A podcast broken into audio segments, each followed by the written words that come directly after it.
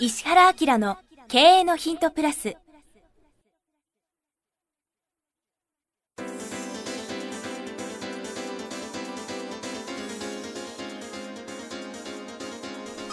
ポッドキャスト石原明の経営のヒントプラスは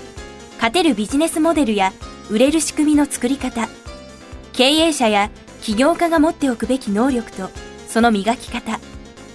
リーダーの育成や強い組織の作り方などについて経営コンサルタントの石原明がリスナーの皆様からのご質問に直接お答えする形でお伝えしていく番組です。企業を継続発展させるためのノウハウを提供する日本経営教育研究所がお届けいたします。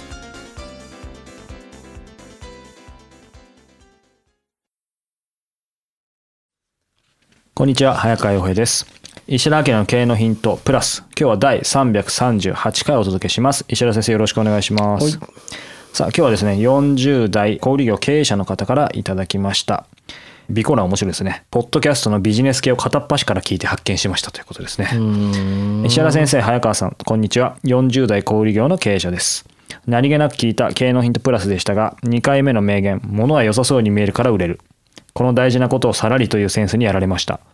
以来ずっと聞いていますが、私は音声を聞く時間を作るのが難しいため、ポッドキャストの人気回を本にまとめていただくとありがたいと思っています。ありますね、こういう話。はあ、はい。さて質問です。以前からゆくゆくは日本経営教育研究所にコンサルタント、まあ、コンサルティングですね、うん、お願いしたいと考えていましたがこの度新規出店をすることになりお願いするなら今だと思いました。そこで質問です。コンサルをお願いするにはどういうタイミングが良いのでしょうか？事業計画の段階なのか土地建物の目星や資金繰りの目処がついてからなのか出店後なのか何か具体的に改善したいことができたらなのかまた新規事業のアイデアもあるのですがそれについてのアドバイスをいただくことも可能なんでしょうか？またとても失礼ですが、コンサルタントの料金は年間月間月額どのくらいになるのでしょうか？例えば今回のような新規出店に関する場合、大体このくらいかかるよという目安、この規模の会社ならこのくらいの費用に抑える会社が多いというざっくりとした金額が知りたいと思います。またさらに失礼な質問です。これいいですよね、もうせっかくだから。全然どうぞ。私はお会いしたこともありませんが、ポッドキャストを聞き本を読んで石原先生をとても信頼しています。ぶっちゃけ石原先生が好きなのです。しかし、いざコンサルをお願いすると、知らない誰かが担当になるわけですよね。もちろん石原先生のスタッフですから有能な方だと思いますが、少々不安に思います。失礼な質問ばかりで恐縮しております。しかし、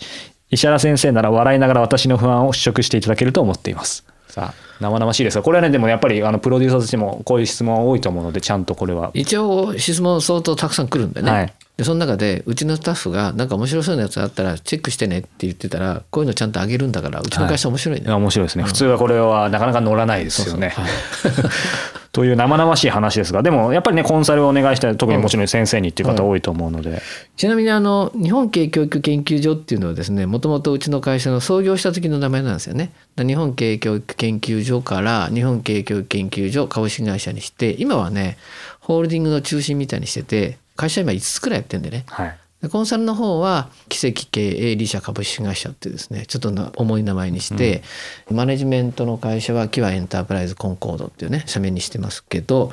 分けたのはどうしてかっていうと業務がすごくたくさんになってきて、うん、コンサルの仕事とその他のいろんなこう企業マネジメントとかねいろんな人のプロデュースとか、はい、それこそ能の先生のファンクラブの運営とかいろんなことやってたりもするんですけどコンサルの部門ってなかなか組織化しにくいんで、うん、僕を中心に数人で会社分けちゃって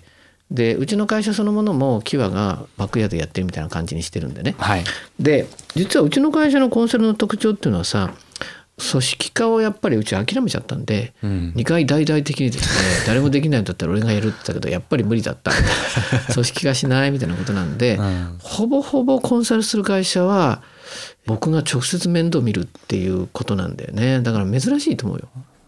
そうかだから組織化じゃないから誰か他っていうよりもやっぱもう先生がやるんなら。あのまあ数人、うん、その分野のスペシャリストっていうのがいてうちの会社はね。はい、でなおかつプラットフォーム上にまあ、すごく優秀な会社を、まあ、15社ぐらい今用意してて、全体のグループを CK プラットって言ってコンセプトナレッジプラットフォームって言ってコンサルのプ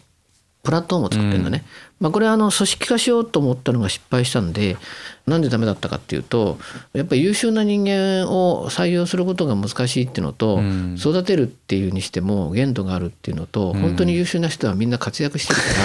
入れるんじゃなくて連携しましょうっていうような感じでプラットフォームをね。でここには弁護士もいれば医者もいればその不動産のプロもいればデザイナーもいればメディア管理もいっぱいいるっていうことなんで大掛かりな案件の場合は僕が中心になって、もしくは僕が後ろにいて誰かプロデューサー作っといて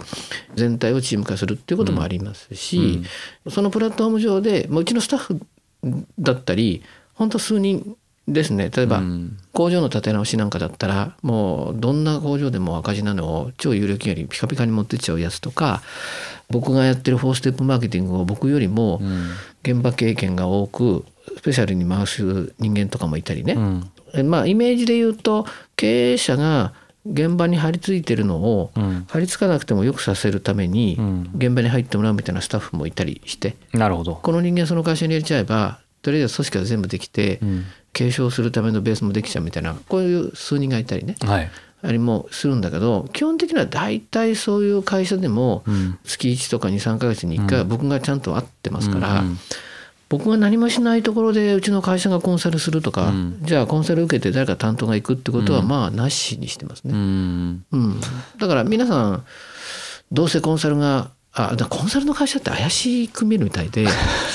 あのなんかよくわかんない雑居ビルのちっちゃな暗い一室でやってるって思うかもしれないけど、まあ、サイトを見てもらうと写真載ってるからあれだけどうちの会社って100坪ぐらいかんね。いや素晴らしいですよやっぱりね。僕最初来た時驚きましたよ、まあ、ビルの一番上なんでねワンフロアなんだけど下にあの上場会社半分以上上場してる会社でしょ、でそういうところの一番上でエレベーター降りてたから通りどこから内装みたいな感じでやってるのでちょっとこうね皆さんびっくりするかもしれませんが、まあそういう意味では僕が直接お世話をすることもあるので、うん、コンサルの費用っていうのは安くないですよね、うんうん、通常のコンサルの費用の3倍から、うん、多いと10倍ぐらいもらうのかな。これイメージ湧きますね、うん、だからどんなに安くても30万ぐらい月に、うんうんうん、それから高いと何十万とか何百万みたいなことも案件によってはありますね、それはあの負荷とかビジネスの面白さ、まあ逆に言うと業種業界全く問わずコンサルするし、うん、車力が古いとか新しいとかっていうよりもスキルとかモチベーションをもう振り切ったような会社がいいと思ってるので、うん、僕が興味が湧けばねそこですよね実は。そうそうそう、うん、興味が湧けば面白いからちょっと条件変えて、お世話するってこともなくはないけどね、っていうのがありますね、そういう意味ではね最後の質問に少しかかりますけど石原先生やっぱりこの方はもう大好きでやってほしいっていう、だからその関わり方まあいろいろあるにしても、うん、逆に言うとこう先生がこの会社でやってるコンサル案件で先生が全く知らずに、っていうことはまあ基本的にないってことですよね。ですよね、うん、そういう意味では安心だなと思うん。ですけど今そういう意味では一番大事なのはこの方の質問でもありますけど、まあ、そもそもお願いするタイミングだったりあと先生も誰でもいいってわけじゃないと思うので、ね、どういう人が、まあ、逆にそういうタイミングの人だったら結果的に先生も多分面白いと思うのかもっていうのはちょっと思ったんですけど。まあ、もしビジネスを考えてるんだったらまっさらで何もしないうちに来てもらう方が楽だよね。ああ逆にね、うん、どことどことどことこんな感じでもうやっててこうでこうでこういう形できちゃってますって言って、なんでその人選んだのみたいな。うちが紹介するんだったらもっとすごいとこ紹介しますよっていうのもあるので、はいうん、構想段階がいいかな、うんうん、要するに新規事業とかやるんだったらね。はいはいはい、でまあ継続されてる事業の場合はもうどこでも同じだから、うん、今とにかくこんな感じですとか、うん、こっから先何したらいいですかっていう話だな。うん逆に、えっと、あえて言いますがその、まあ、コンサルティング特に先生の場合ちょっと特殊ですけど、うん、こういう人は向いてないというか例えば他の別に、まあ、よく先生もおっしゃる実務系のコンサルでもいいし、うん、他のところで逆にいいんじゃないですかっていう人タイプタイミングってありますか？うん。まあ基本的には素直な人がいいかな。だってあの物事早く動かしたいから、うん、いいと思ってものを言うんで、はい、それに対してなんかうじうじしたり、うん、どうしようかって悩むんだったら、うん、そもそも人の話聞かない方がいいよねっていうふうに思う、まあ、コンサルでもコンサルの人もやっぱりそういう人も中にはいるわけですよね。悩みを聞いてほしいっていう人はいっぱいいるから、うん。それは悩みを聞くのが得意な人に言ったらいいんじゃないのって思うし、どうしても自分の考え方を変えたくないっていうんだったら、うん。変えないでもやってくれるような人がいいかもしれないね。うん。でうちの場合は基本的にはめちゃめちゃ変わるんで。もう血が全部入れ替わるみたいな感じですよね常々と言ってるように。思います、ううん。んなのでそれぐらいが好きっていう人はうん非常にいいですね。うん。うん。この方今ね質問をざっと読ませてもらいましたけど、うん。まあ、その感覚だけで先生どうって言えないかもしれないですけど、あ一どうしましょうか？番いいのはねこういう人はね、3%ぐらいの勉強会に来てもらって東京なんかがいいですよね。うん。でそれで懇親会の時に僕こんなことやってますけどっていうのを、あの呼び止めてもらって、はい。僕の方から声かけることもまずまずないんで 積極的に実は僕こうでこうでこうで、こんな感じなんだけどコンサルしてもらえますかっていうのを、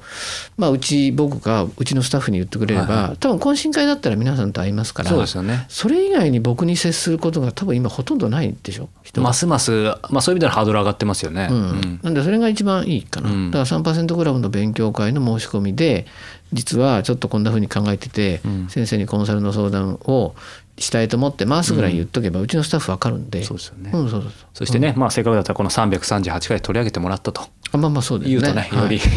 い覚えてもらいやすいかもしれない。はい、ということで今日はですね338回目してかなりリアルなところまで聞きました。まあこうした質問もね面白いのでまたはい。寄せていただければと思います、今日第338回でした。石原先生ありがとうございました。ありがとうございました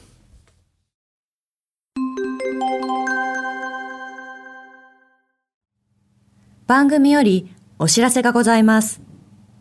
当番組は第1回より無料で公開しておりますが、番組回数の増加により、ポッドキャストの登録数の上限に達したため、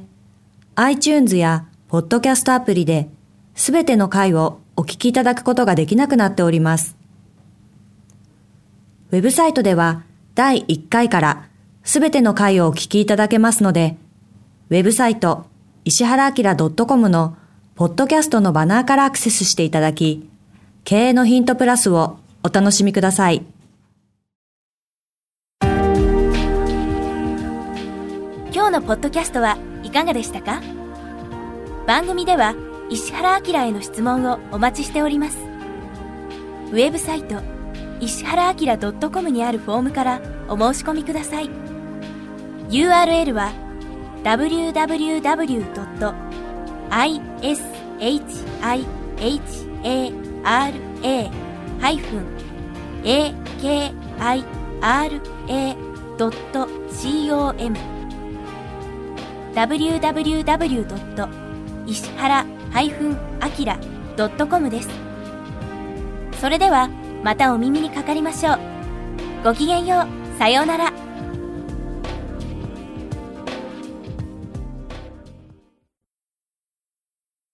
この番組は、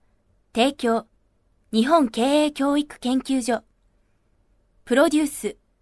キクタス、早川洋平、制作協力、若菜はじめ、ナレーション、岩山千尋によりお送りいたしました。